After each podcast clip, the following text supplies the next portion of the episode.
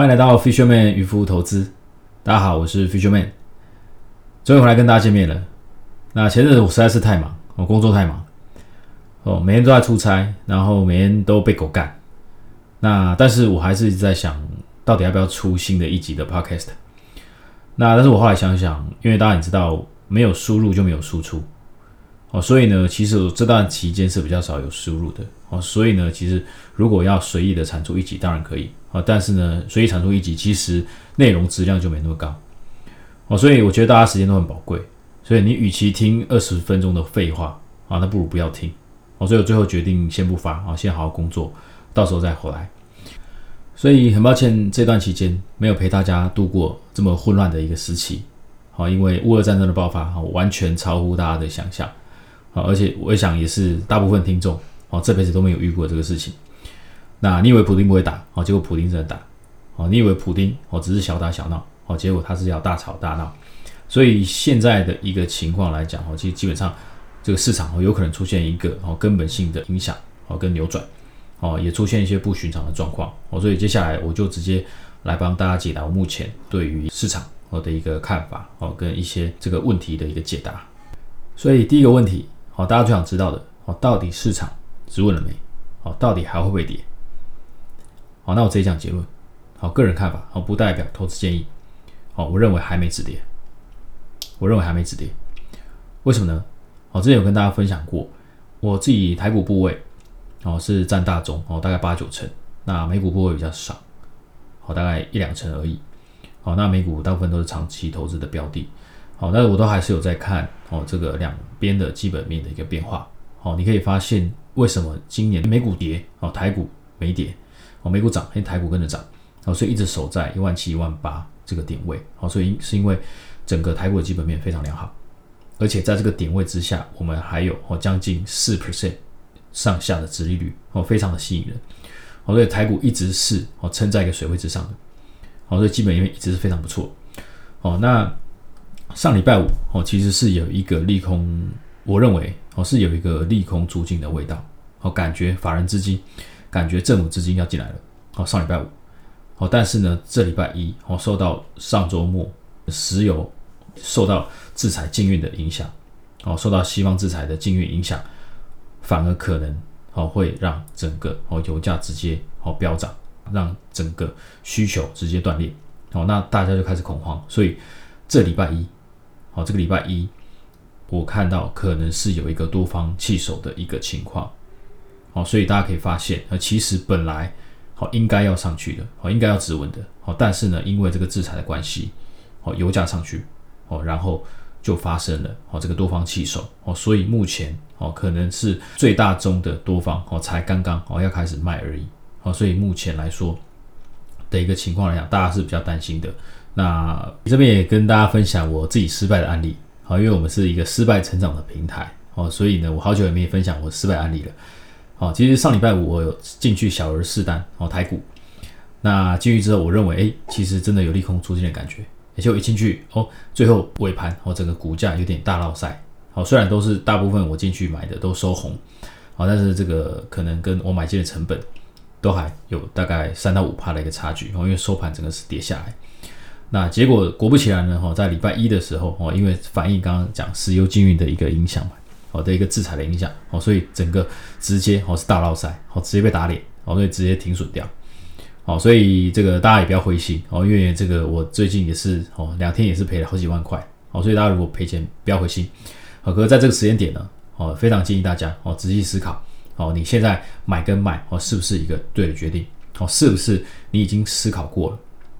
好，然后你愿意承担这个风险，好，那如果哦你错了，哦你愿意哦承担这个停损。的一个部位，好，我认为你就可以做操作，好，但是如果你是没有经过思考，哦，就随意的进出的话，我认为是不好的，好，这是不好的一个行为，好，因为如果哦你这一次是这样子操作，好，但是下一次出现类似的风险性事件，好，你一辈子没有遇过的事件，好，你就没有办法很理性的这个安身立命，好，然后呢把你的钱好保住，哦留到下一次牛市的时候，哦来吃牛肉。那为什么我最近感觉比较保守甚至偏空呢？哦，我认为主要哦另外一个观察点就是油价的关系。好，虽然最近大家都在炒石油啊，因为最近这个万物都跌嘛，哦，每每个东西都跌，但是只有石油在涨。好，但是我个人还是没有很建议大家去炒这个石油。好，没有很建议，主要是因为呢，好，这个经济基本面人人有责。好，那大家可以发现，这个每一次发生经济衰退，好，每一次发生经济衰退，好，都跟高油价脱离不了关系。好，所以这个时间点，好，其实目前市场已经蛮脆弱的。好，如果大家这个疯狂的去炒这个油价，好，你可以发现一件事情，好，有可能油价会涨过头。好，油价涨过头会发生什么事情？好，发生了，哎，供需其实这个变化影响。没有那么严重，可是哦，价格已经影响到了哦全世界哦大家的消费能力，好，这个是非常严重的。好，那这边其实建议大家如果有空可以去看一本书，叫做《价格烽火效应》啊，《价格烽火效应》。好，如果你有兴趣，也可以上这个方格子哦，搜寻渔夫投资哦，我上面也有分享里面几个哦这个非常重要的观点哦，在讲说价格怎么样去影响。全世界的经济，好价格怎么样去影响全世界的经济？包括油价、好天然气的价格，好甚至大宗商品的价格，还有这些可能是这个粮食的价格、咖啡的价格等等的，好其实都是这个决定好这个经济是好还是坏好的非常关键的因素。那举例来讲，好比如说粮价，好那为什么我前阵子好其实也有在观察粮价？那这个书就有讲到，哦，每当全球危机发生前夕，哦，几乎都会有粮价飙升的行情，哦，所以二零零八年啊，哦，跟二零一一年，哦，一个是金融海啸，一个是欧债危机，哦，其实这两年，哦，这个粮价指数都创新高，好，那当时的粮价指数大概是，哦，大概这个以标准化来讲，大概一百四上下，那其实我们。哦，现在二月最新的粮价哦，已经来到一百四以上，哦，已经来到一百四以上了。好，可是呢，作者也观察到一个很重要的事情，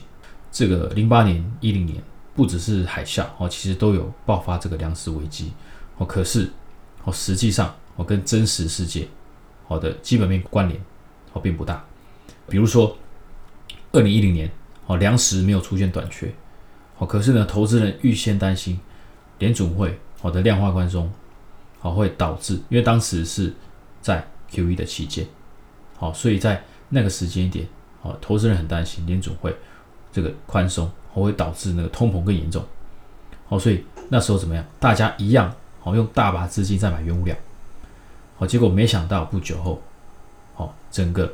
野火哦烧进这个俄罗斯的哦一大片小麦田，好，然后呢？整个投资人又担心哈，小麦又出现这个全球短缺，好，所以整个资金又去炒这个农业的原物料，好，所以两波哦，两波的这个推升上去之后，哦，在二零一一年十二月哦创新高，好，这个阿拉伯之春哦，当时非常恐慌的事件爆发，哦，金融市场哦无一幸免，而且随之这个欧债危机哦也这个跟着爆发，好跟着爆发。那那个，如果大家哦做多大宗商品的，哦，恭喜你有赚钱哦。但是呢，我要特别鼓励哦，特别嘉奖哦，大家你有放空大宗商品跟原物料，好，因为你帮助整个哦这个经济回归正常化，好，回归到基本面的一个影响。好，因为呢，整个价格如果涨过头的情况，哦，通常伴随了哦这个危机的爆发。好，所以这一次，好这一次，好，其实战争不是最主要的因素。哦，这次这个即便哦，战争哦，规模再爆发哦，只要投资人是理性的，哦，那可能哦，整个金融系体系就会相对稳定，好，大家会有更多的机会去操作。可是如果大家哦一样非常的不稳定哦，不理性去炒这个原物料哦，大宗商品，我认为大家都要特别小心。那为什么高粮价跟高油价哈常常带来这个市场的风险跟危险呢？啊，其实我想了很久，我觉得这个最简单的解释方法就是。哦，这个人要先求温饱，哦，再求其他好的一个享受，哦，所以当哦这个全世界哦不管是哪一个国家的人，哦他吃不饱穿不暖，哦，因为油价哦跟像天然气等等的哦也有冬天的需求嘛，哦冬天这个特别有这个用油的需求，所以呢吃不饱穿不暖哦很容易造成动乱，哦很容易呢哦影响大家的一个消费能力，好那整个哦拖累经济的表现。哦，所以呢，高油价、高粮价，哦，大家要特别小心，哦，因为市场状况，我觉得整个粮价指数应该会突破一百五，哦，这是前所未有的状况，所以在这边来讲，我还是建议大家，哦，手上还是好多抱现金，哦，还多抱现金。那有些人可能问说，他已经套牢了怎么办？哦，他可能已经负二十 percent，哦，负三十 percent，甚至更多了，哦，他脚麻了。那大家知道，一般脚麻哦，不要动它就好嘛。哦，可是呢，在这个市场上，脚麻好不要动，可能哦这个更危险，不动可能更麻。哦，在这个这个背景之下，我还是建议大家哦，能解码就解码。哦，除非哦，除非你对你的个股哦非常了解，哦非常有信心，哦，或是哦你对这家公司哦是你一直长期有在使用，我认为它未来也会很好的。好像我美股，好像 Netflix，哦从来都没有想要卖过。啊，因为我一直好很喜欢这家公司，而且我是这个常常有在看，而且我可以马上知道说，哎，它也没有持续推出，哦，推陈出新，哦，出新的影集、新的电影，好，所以这部分哦就不会卖，好，所以目前我在美股这边，哦，其实基本上都是我用得到，好，这个手机的 app，好，或是电脑用得到的一个标的，好，因为我随时可以及时掌握，好，那如果不是这些股票，哦，你平常看不到。而且呢，你又没那么了解，我建议你哈留现金，好以后好再来报仇就好了。来日方长，未来再回来报仇，现在报现金还不嫌晚，哦大概是这样子。那你说会痛？哦当然会痛，哦非常痛，哦所以呢，我们这个公园群主哦还是让大家有一个这个取暖之地啦，哦因为毕竟大家哈在江湖走跳，哦基本上呢，呃我之前讲的再强调一次，哦基本上我们哦赚多赚少都如蛇。哦，赔多赔少，好，我们都一是一条毒蛇哦，都是一条卤蛇，哦，所以卤蛇到哪里，哦，都基本上，哦，你已经不能再惨了，哦，你已经是世界上最惨的生物了，好，已经不能再惨了，好，所以呢，其实基本上就亏损就亏损吧，好，反正呢，以后都还可以赚回来，好，所以之前在疫情的那段期间，我之前也跟大家分享过，好，我当下也是亏损不少。哦，可是因为疫情之后，我其实创造了很多的投资机会，我也不是马上哦就赚回来，哦，大概也是过了三到六个月，做一些功课跟布局，哦，才呢用比较多的资金把它整个绩效救回来，最后在这个结果哦还是不错的这样子，好，所以现在的一个点位之下，我认为哦小资金就好，好，然后呢到到了市场真的止稳之后，我们再来慢慢加大资金。好，这样子就会是一个比较良好的一个操作的一个行为。那最后补充一下乌俄战争这边，为什么普京要攻打乌克兰？那未来整个战争规模又会扩大到如何呢？我相信没有人知道，哦，只有普京知道。但是新闻好，其实有讲蛮多战略地位的问题，还有历史定位的问题，好，甚至普京想要走斯大林，好没有完成的任务，我觉得这都对的。好，但是我觉得新闻哦讲的比较少的是在经济层面上的问题。其实一个很明显的一个这个背景就是呢，现在哦所有人都要做哦能源转型嘛，所以大家用电动车，大家用新能源，那未来谁要用石油天然气？哦，所以普京如果没有掌握更多的石油天然气，哦，基本上他在市场上的话语权，哦，可能十年后，哦，基本上就趋近于零了。啊，基本上没有掌控哦，没有世界的一个影响力了，哦，甚至经济的影响力，哦，所以呢，对普京来说，这个是非常重要的，哦，所以抛开这些战略地位不讲，好，其实不管是俄罗斯还是西方，其实俄罗斯都是一个什么未触及和未开发的自然资源的热热点，啊，因为这些东西哈都还没有开发过，但是有蕴藏非常丰富的天然资源，好，是可以帮助和俄罗斯在增加他手上掌握的筹码。好，所以谁能够在乌克兰立足，就代表未来的能源安全跟强大的经济驱动力啊。好，所以这个战争哦，其实是一个什么？其实是一个资源的掠夺大战。那回顾一下这个二零一四年，哦，俄罗斯也做过同样的事情。当初他并吞克里米亚，基本上就是为了这个乌克兰跟克里米亚这边的一个黑海水域。所以他并吞完克里米亚之后，他就获得了这一片这一大片哦三分之二的水域。而且这些里面哦蕴藏了非常丰富的石油天然气，甚至呢在并吞克里米亚之后哦，他也绕过哦乌克兰建了一个南流管线，直接把天然气输到欧洲去，哦输到欧洲去，哦所以呢普京在做什么？普丁在做的事就是哦，他要哦提升他在天然气在天然资源上面的一个筹码。如今呢，如果可以把乌克兰吃下来，未来欧洲绝对绝对没办法很轻易的跟这个俄罗斯来谈判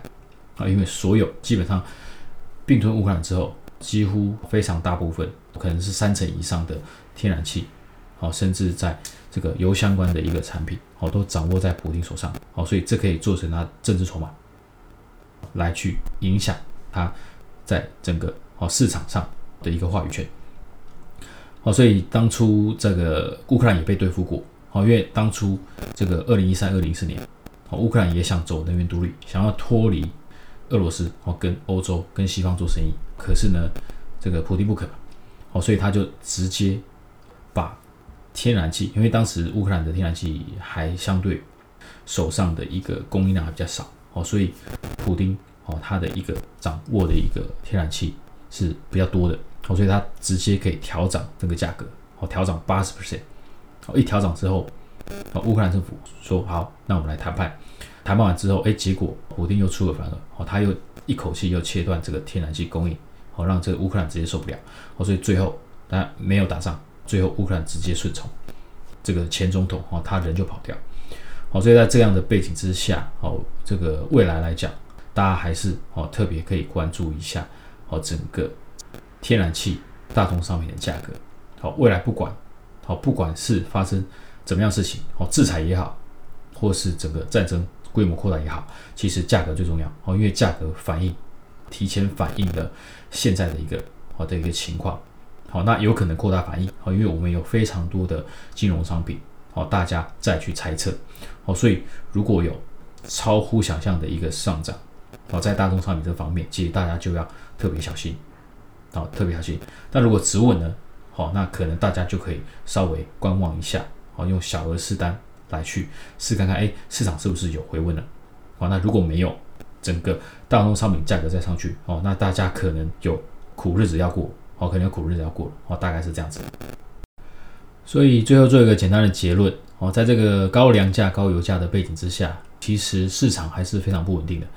那一个非预期的事件，就可能让市场持续在破底。所以我认为现在还不是止稳的一个时机。所以如果你还是手痒的话，我建议小打小闹就好，好，因为小打小闹无妨。好，如果你要做大资金的操作，我是个人不太建议这样子。那基本上就是我最近的观察到的一些重点，好，跟一些大家比较常有的疑问，好，给呃给一个比较简单好的一个说明这样子。那如果大家还是有想要讨论的部分呢，好，我们的 Telegram 群组这个最大公园群组，好，欢迎大家哈来公园盖报纸睡纸箱，好，因为在这个时间点，好，其实在这边它其实还蛮暖的，好，现在还蛮暖的，所以呃今天就讲到这边了，好，那先这样。拜拜。